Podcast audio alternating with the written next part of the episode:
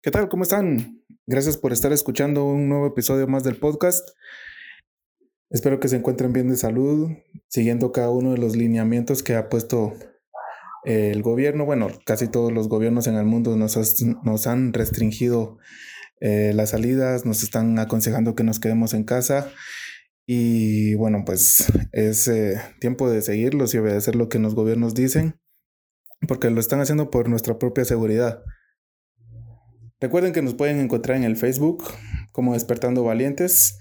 Denle like a la página, eh, compártanla. También compartan este podcast, así nosotros podemos llegar a más personas y, y impactar más vidas, que es el motivo de este podcast. El día de hoy estamos estrenando un nuevo segmento aquí en el podcast. El tema de hoy viene a cargo de Abner Rivera. Es un nuevo segmento el cual hemos titulado Colecciones. Y pues bueno, hace bastantes años eh, había una radio en línea, la cual se llamaba Cefas Radio, y teníamos con Abner una cápsula, la cual se llamaba Colecciones. Por eso es que hemos decidido volver a tomar ese segmento en lo que es el podcast de Despertando Valientes y esperamos que sea de su agrado cada uno de los mensajes que vamos a estar compartiendo aquí en Despertando Valiente. Así que vamos con esto de la banda Sterling y su tema Holly. Luego empezaremos ya con la cápsula de Abner Colecciones.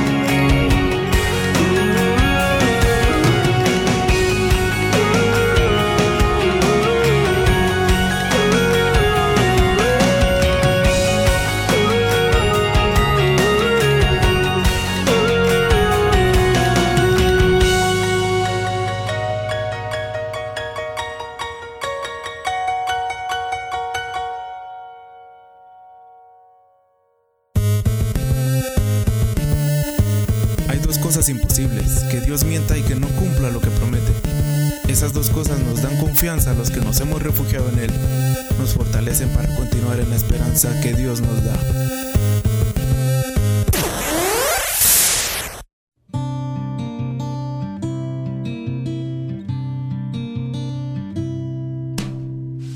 Las palabras de los sabios son como aguijones y como clavos bien clavados las de los maestros de colecciones. Iniciamos este segmento con Abner Rivera.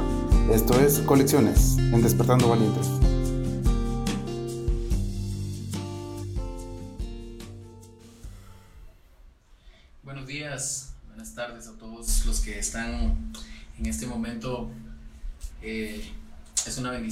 Mí poder dirigirme a todos los que estén eh, pendientes de esto, ¿verdad? Eh, como sabemos, por las medidas que se han implementado en nuestro país y en muchos países en el mundo, no nos podemos reunir como iglesia eh, o como congregaciones en nuestros diferentes puntos o locales.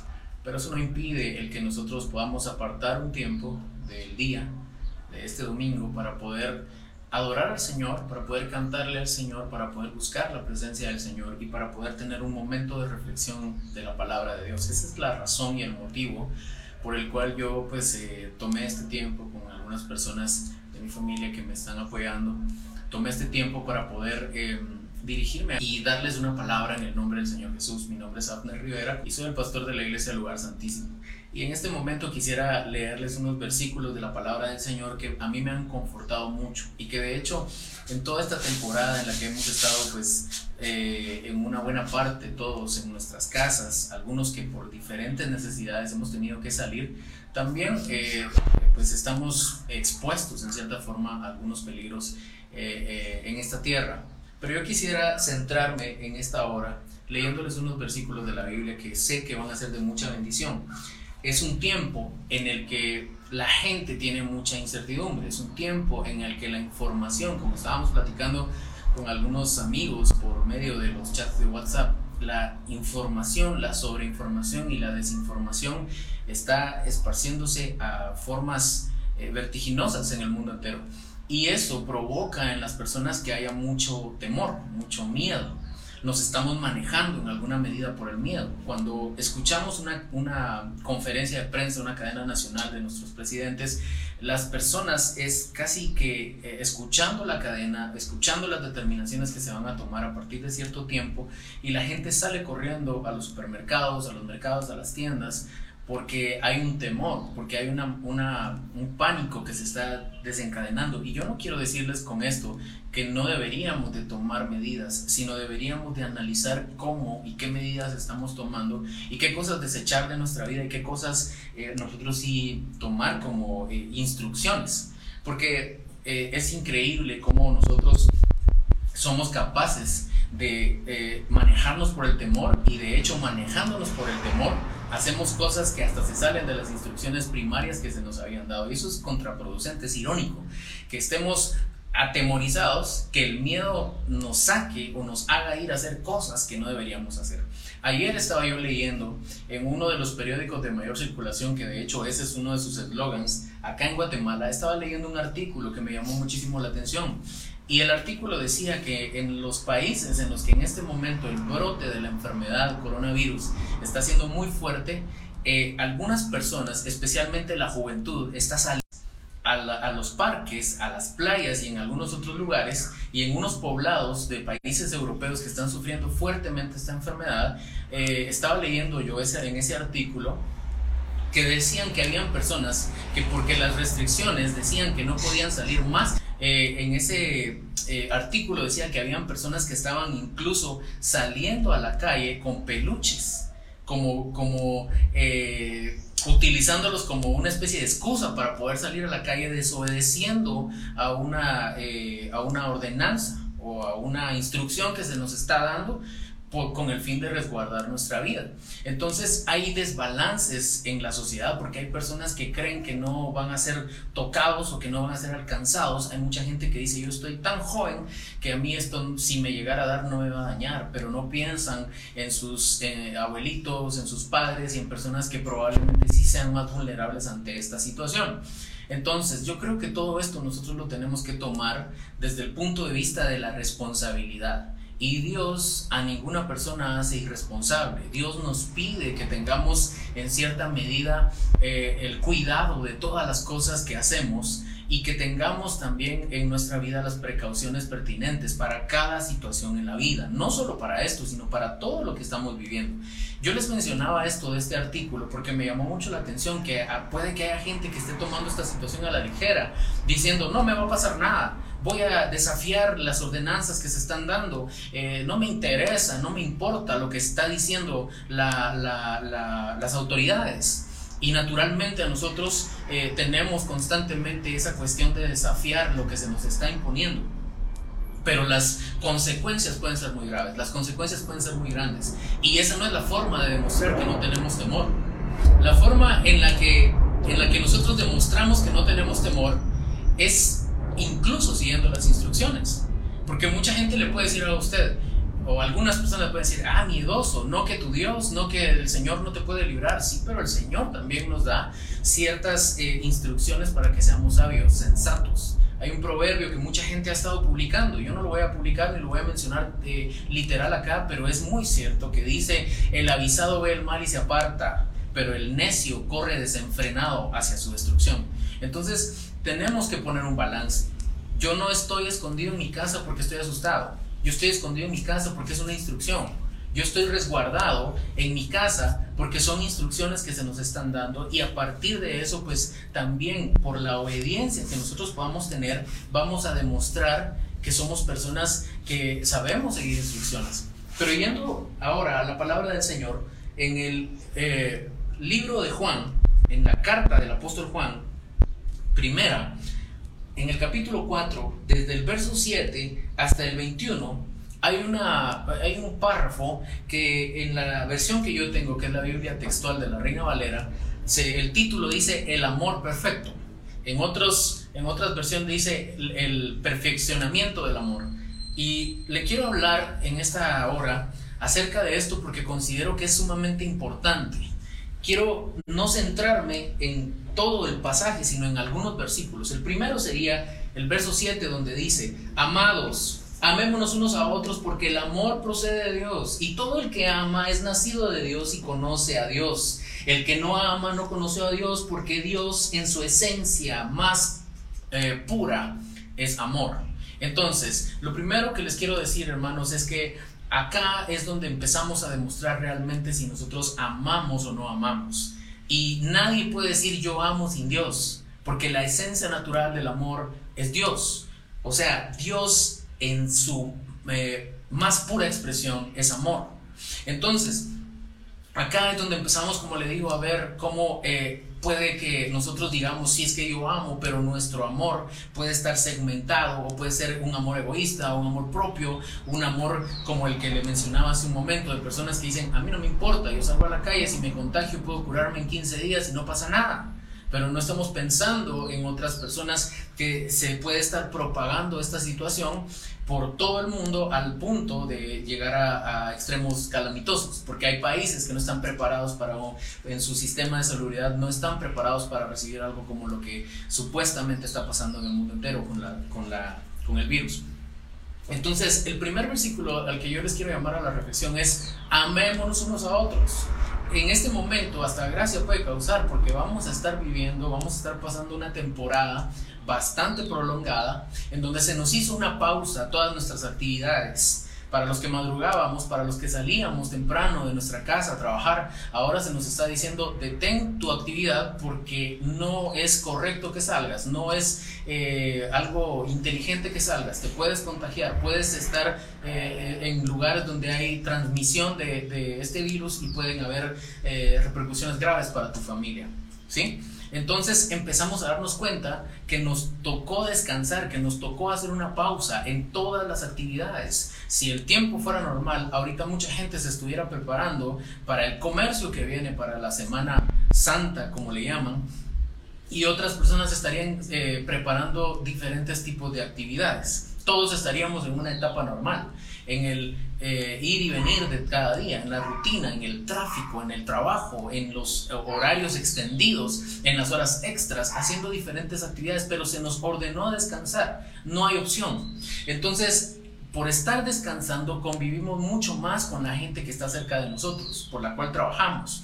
Pero en esa convivencia sale a flote realmente qué tanto nos conocemos y qué tanto nos amamos y qué tanto vamos a disfrutar el estar con la persona eh, que, con la o las personas con las que vivimos. Ahí se demuestra el amor. Y también se demuestra el amor en actos de, de, bondad, como lo que mencionábamos hace un momento. No salir por amor a otras personas, no salir por amor a los nuestros, no, eh, eh, no acaparar incluso en los mercados, no sobrevalorar algunos productos. La gente que está haciendo todo eso solo está sacando lo que hay en lo profundo de su corazón, la avaricia, la ambición, etcétera.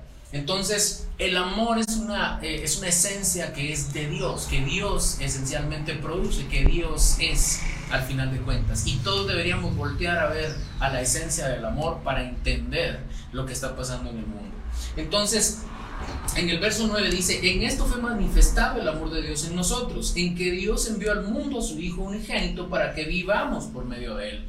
En este pasaje lo que nos está diciendo es que nuestro, eh, nuestro Dios mandó a su Hijo Jesucristo a este mundo para demostrarnos cuál era el verdadero sentido del amor, cuál era el verdadero sentido de nosotros encontrar ese sentimiento que es profundo, que algunas personas piensan a veces que es caprichoso, que algunos poetas han dicho que no existe y cosas como tal, eh, pero mi punto de esto es la esencia del amor fue depositada en un hombre que vino hace más de dos mil años a esta tierra y nos vino a salvar.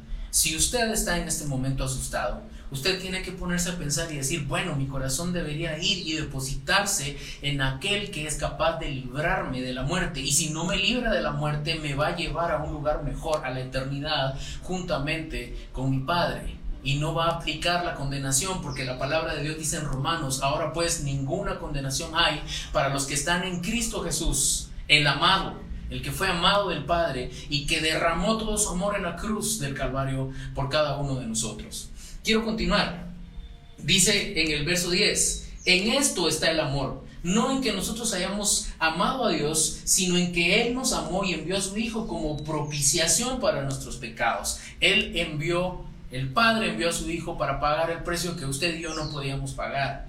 En este tiempo mucha gente está preocupada por qué va a hacer para comprar las cosas importantes que tiene que llevar a su casa, para los víveres, para los artículos de primera necesidad, porque los recursos se pueden limitar en función de la falta de productividad que hay en el mundo. Pero hay un precio que es el más importante de todos que ya se pagó y es el precio que pagó Jesús en la cruz. Y a mí me sorprende de formas impresionantes cómo Dios dice en su palabra, en Romanos capítulo 8, que Dios nos dio a Jesús y con Jesús nos dio juntamente todas las cosas. Así que si nosotros tenemos a Jesús en nuestro corazón y todo lo que está pasando en el mundo es parte de un plan de Dios, hermano y hermana, tú que estás tal vez pensando en tu negocio, en tu trabajo, como yo también lo estoy pensando, como a mí me ha tocado reflexionar mucho respecto de esto, quiero decirte que hay un Dios que es proveedor, que hay un Dios que si no le dolió y no le pesó, bueno, tal vez sí le dolió, pero no le pesó dejar ir al único hijo que tenía perfecto por amor de nosotros, créeme que no le va a pesar proveerte y, e incluso hacer cosas sobrenaturales y poderosas para que tú puedas comer, para que tú puedas tener provisión en estos días, en los que han pasado y en los días que vienen. Hace unos días yo estaba platicando con mi suegro que vive en El Salvador y que es pastor también en una iglesia en El Salvador. Y dentro de las cosas que él me dijo, a mí me quedó remarcado esto que yo le quiero decir a todos los que están viendo este video. Él me decía, mira, Dios mandó una vez al profeta Elías a que se resguardara en una cueva y lo tuvo ahí por un buen tiempo. Y me dijo, pero Dios es un Dios responsable. Y si mandó al profeta Elías a la cueva, no lo mandó a que se muriera en la cueva, sino lo mandó y lo sustentó. Y es increíble porque la palabra de Dios dice que los cuervos venían y lo alimentaban. Y si usted se pone a ver en la naturaleza, la Biblia, bueno, no la Biblia, sino la historia y la naturaleza enseña que los cuervos son aves de rapiña, son aves que están constantemente viendo donde hay eh, cuerpos inertes, muertos, que se están pudriendo y ellos llegan y se lo comen. Pero lo que hacían los cuervos con este siervo de Dios era proveerle comida, porque era una orden de Dios. Entonces, si lo que quiero decirle con esto es que si a Dios, en el amor infinito que Él tuvo por nosotros, no le pesó tanto dar a su Hijo Jesucristo para morir y redimirnos, no le va a pesar abrir las puertas del cielo y que nosotros empecemos a ver milagros de provisión sobrenaturales en nuestra casa y en nuestra familia, porque Dios no abandona a su pueblo. Quiero leerles algo que dice la palabra del Señor dice en el verso 18, en primera de Juan capítulo 4, verso 18 dice, en el amor no hay temor. Antes bien, el perfecto amor echa afuera el temor, pues el temor lleva en sí mismo castigo de donde el que teme no ha sido perfeccionado en el amor. Y con este versículo quisiera de alguna forma eh, concluir esto que, que estamos haciendo hoy. La palabra dice claramente que en el amor de Dios, porque estamos hablando del amor de Dios, no de nuestro amor. Estamos hablando de un amor que no se termina, de un amor que no está condicionado a nada. Dice, el amor en sí mismo no tiene temor. ¿Por qué? Porque antes bien el perfecto amor echa afuera todo el temor. Yo creo que este es tiempo para que todos los que estamos eh, viviendo, porque somos todos en el mundo, eh, podamos de alguna forma reflexionar cómo estamos amando, principalmente cómo estamos amando a nuestro Dios, principalmente cómo hemos visto nosotros a Dios durante toda esta temporada, porque no se trata de tanta, eh, de tanta eh, doctrina o teología o de tanta eh, cuestión humana, no se trata tampoco de tanto emocionalismo, no deberíamos de ser desproporcionados en ese aspecto, se trata de fe, pero antes de la fe es el amor, porque el apóstol Pablo en 1 Corintios capítulo 13, en el último versículo, cuando habla de la excelencia del amor, dice, ahora pues permanecen la fe, la esperanza y el amor. De estos tres, el más importante es el amor. Y aquí el apóstol Juan nos está diciendo que en el perfecto amor no hay temor, porque el amor echa fuera, saca todo temor. Así que si usted y yo hemos estado atravesando por estos días eh, por un proceso de temor natural, porque como le dije hace unos minutos, mucha gente nos está bombardeando con información, alguna información es buena, alguna información sirve, pero hay muchas cosas que están sirviendo únicamente para atemorizar a la gente, para llenar de miedos a las personas.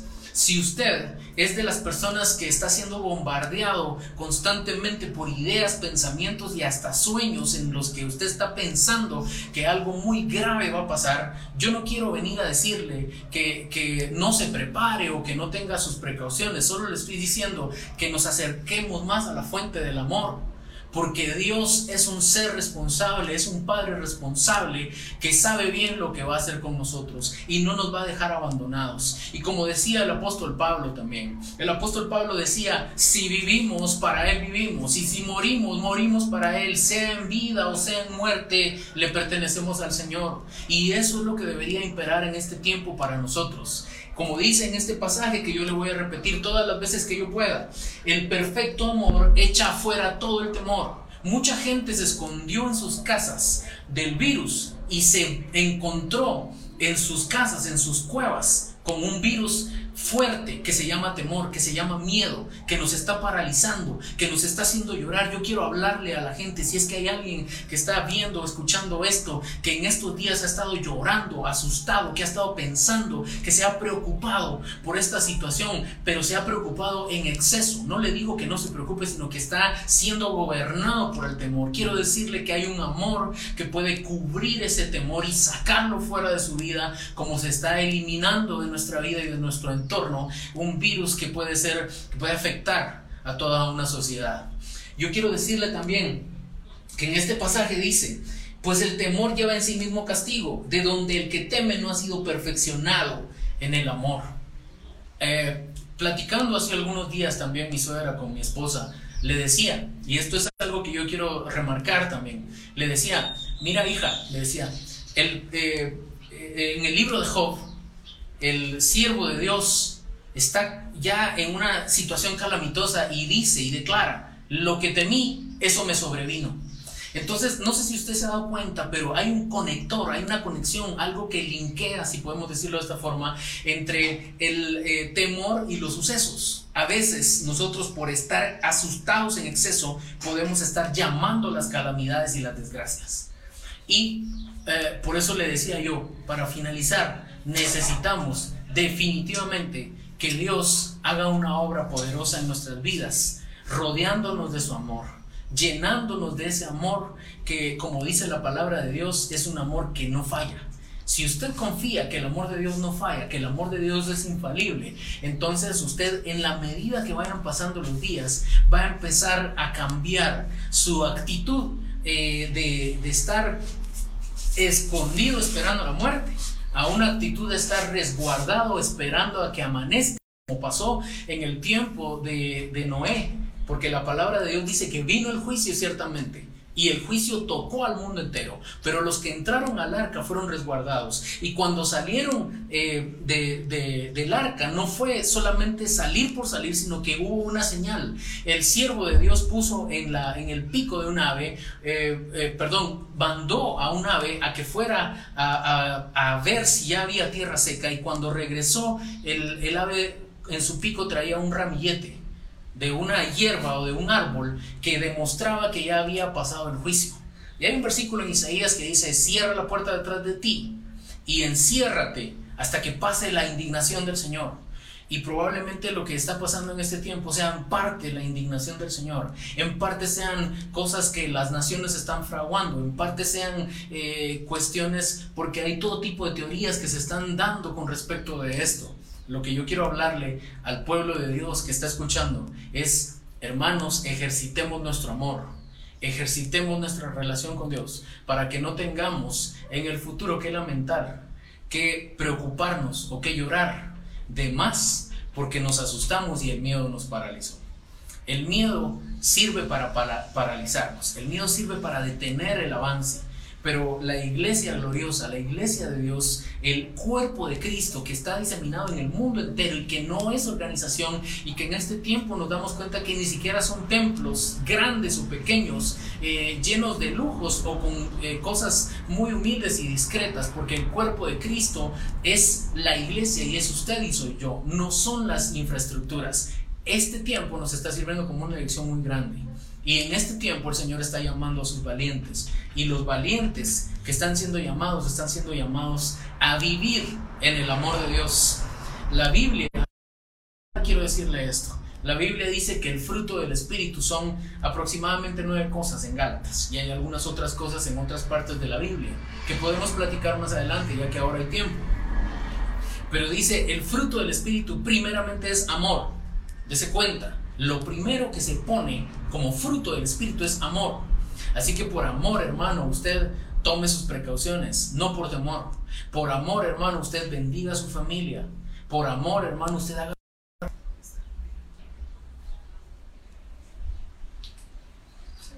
Amén. Creo que se interrumpió por un momento, pero les estaba diciendo que para terminar quiero que invitarlos a que hagamos una oración. Eh, que todos ahí donde estamos, quizá algunos estamos en nuestra sala, en nuestro comedor a punto de almorzar, y bendigo en el nombre de Jesús esas mesas para que haya provisión suficiente durante este tiempo. Eh, donde quiera que usted se encuentre, hermano, tome unos momentos, si no puede tal vez cerrar sus ojos, solamente eh, escuche la oración que vamos a hacer a continuación. Y mi oración en este momento es, Señor, ayúdanos a que el amor nuestro hacia ti crezca para que nosotros podamos saber de quién estamos tomando de la mano, para que podamos entender que ya sea en esta vida o en la vida eterna, pero estamos contigo. Estamos, estamos eh, como dice, después de esto venga un avivamiento muy grande y pasen cosas muy poderosas en el mundo y la iglesia de Cristo se vuelva una iglesia llena de, de un renacimiento poderoso. Lo que sí le puedo decir es que es tiempo de ir a buscar a Dios y que es tiempo de retomar nuestra relación con Dios, no por temor, sino por amor. Tú que hace algún tiempo empezaste a ir a una congregación, que ibas a la iglesia, que por X o Y circunstancia, incluso el sistema te dañó, te lastimó, quiero decirte que Dios nunca te ha dejado de amar y que si algo o alguien te falló, no fue Dios. Él siempre te va a amar y siempre te va a recibir y siempre va a estar ahí para ti. Probablemente este sea uno de los llamados que Dios está haciendo en este tiempo para todos aquellos, para que volvamos al Señor. Quiero orar. Padre, en el nombre de Jesús, yo bendigo, Señor, tu nombre y agradezco, Padre Santo, por tu amor que nos rodea, Padre Santo, cada día. Que nunca lo hemos dejado de percibir, Señor, aunque han habido momentos difíciles en nuestra vida. Nos demuestra, Señor, cuánto nos amas. Con pequeños detalles cada día, Señor. Nos demuestra, Señor, cuán, interesados cuán interesado estás en nosotros. Cada vez, Señor, que nos permites despertar un día y respirar. Gracias Dios por ser tan bueno con nosotros. Gracias porque tal vez nosotros nos hemos alejado, pero tú no nos vas a pagar como nosotros te pagamos a ti, Señor. Cuando tú nos has provisto, Señor, y hemos salido corriendo a hacer fiesta olvidándonos de ti. Gracias, Señor, por abrazarnos, por amarnos. Gracias, Señor, porque todo Padre Santo obra para bien para aquellos que aman a Dios, como dice en tu palabra, Señor. Esto a los que conforme a tu propósito hemos sido llamados. Despierta, Señor, el corazón de aquellos que se han dormido. Señor, resucita el corazón de aquellos que se murieron en medio del sistema de la iglesia. Que, que dejaron de creer, Señor. Que se dejaron, Señor, eh, manipular el corazón y que una u otra circunstancia o algún discurso mal dicho, Señor, les envenenó el alma y el corazón. Pero muy en lo profundo, Padre Santo, siguen amándote y necesitándote como lo hago yo y como lo hacemos todos en esta tierra. En el nombre de Jesús, manifiesta tu amor a cada uno de nosotros. Yo quiero, Señor, pedirte que en los días que vienen, Dios, todos los que estamos, Señor, creyendo en ti, y aún los que, Padre Santo, se han distanciado y los que tal vez nunca te han conocido, sientan tu amor, Padre Santo. De alguna forma sientan tu amor. Y que tú demuestres, Padre Santo, a través de esta situación, quién es el que tiene el control. En el nombre poderoso de Jesús. En el nombre poderoso de Jesús bendigo a cada persona. Te pido, Señor, en el nombre de Jesús, que no permitas que el miedo nos paralice, que no permitas que el miedo, Señor, nos absorba. Te pido en el nombre de Jesús que no permitas, Padre Santo, que nos quedemos sin provisión. Y también te pido en el nombre de Jesús que esta temporada nos sirva para acercarnos primeramente a ti y después, Señor, acercarnos mucho más a la gente que nos ama y a la gente que amamos, Padre Santo. Bendice, Señor, a los médicos. Bendice, Señor, a las personas que están haciendo su esfuerzo en este país, Señor, por apoyar de alguna manera, Señor, en esta situación. Y te pido en el nombre de Jesús que como tú ya ganaste la victoria, desenmascares toda obra del enemigo, Padre Santo, toda fragua del enemigo en el nombre de Jesús sea reprendida nuestra vida, de nuestra sociedad, de nuestro país, Padre Santo, en el nombre de Jesús. En el nombre poderoso de Jesús. En el nombre poderoso de Jesús. En el nombre poderoso de Jesús. Amén. Amén. Amén, hermanos. Que Dios les bendiga. Espero que esto les sea bendición y espero pronto poder conectarnos nuevamente para poder seguir hablando de la palabra del Señor y tomar unos minutos y adorar al Señor juntos. Que el Señor les bendiga, eh, sigamos las instrucciones que se nos están dando. Si alguien por alguna necesidad muy, muy, muy importante tiene que salir, pues tome sus precauciones, evite los lugares donde hay aglomeraciones y todo lo que ya se nos ha indicado. Que Dios les bendiga y nos saludamos pronto. Bendiciones.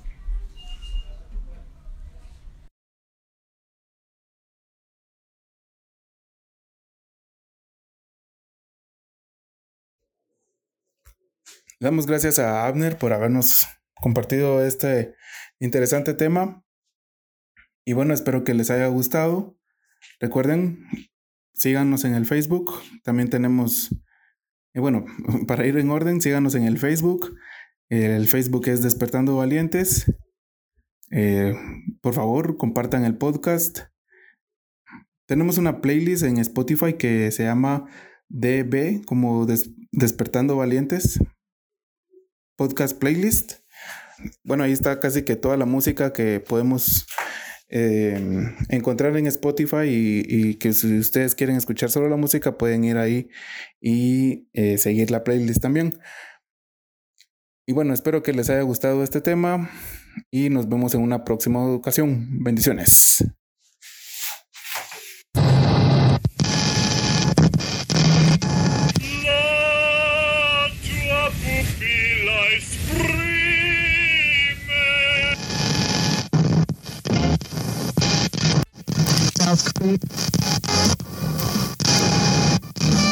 Buenas noches. Buenas noches. Buenas noches. Buenas noches.